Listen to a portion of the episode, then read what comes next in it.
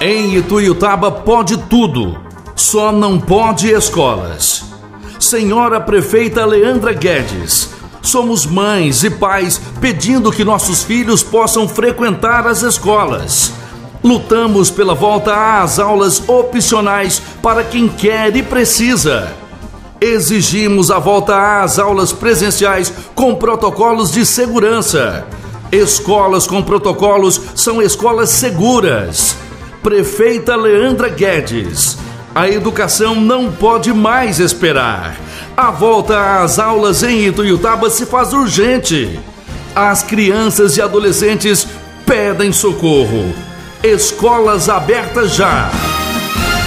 Grupo Volta às Aulas Ituiutaba.